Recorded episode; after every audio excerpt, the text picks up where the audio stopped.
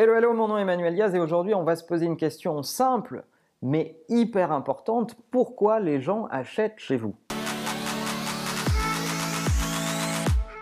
C'est souvent une question que j'emploie au démarrage des briefs avec nos clients.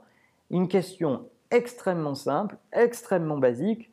Pourquoi les gens achètent votre produit ou vos services? Et figurez-vous que la majorité des gens autour de la table vont se lancer dans des diarrhées verbales pour vous raconter quel est le profil type de leurs clients, comment les gens viennent chez eux, comment ils les ont connus, euh, qu'est-ce qui fait qu'ils pensent à eux, etc. C'est-à-dire toute forme de réponse, sauf celle basique, pourquoi?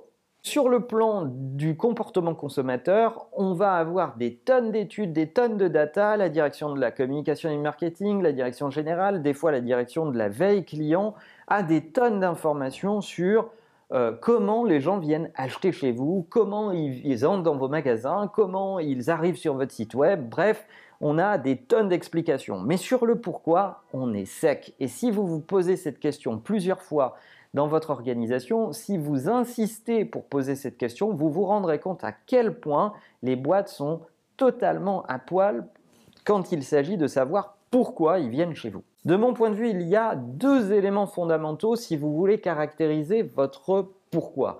La première chose, ils devraient venir parce qu'ils ont confiance en vous.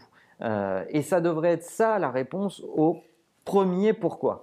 Parce qu'ils ont confiance en vous. Le deuxième élément, ça devrait être parce que vous les comprenez, parce que vous savez quels problèmes ils ont à résoudre, parce que vous le savez même avant qu'ils arrivent sur votre site internet euh, ou dans votre magasin. La capacité à comprendre quelle est la customer journey et le problème que vous allez les aider à résoudre doit être un élément du pourquoi on achète chez vous au XXIe siècle. Et il y a toujours un concon dans la pièce qui va répondre au pourquoi en disant parce qu'on a le bon prix. Et eh bien ça c'est le plus mauvais des pourquoi parce que ça veut dire que vous êtes à la merci de n'importe qui qui va s'attaquer à votre secteur dans une logique de broker, dans une logique de low cost. Et le jour où votre seul pourquoi c'est le prix, vous êtes en situation de danger et de disruption possible par une start-up, par euh, une autre entreprise plus innovante qui va avoir innové, avoir coupé des coûts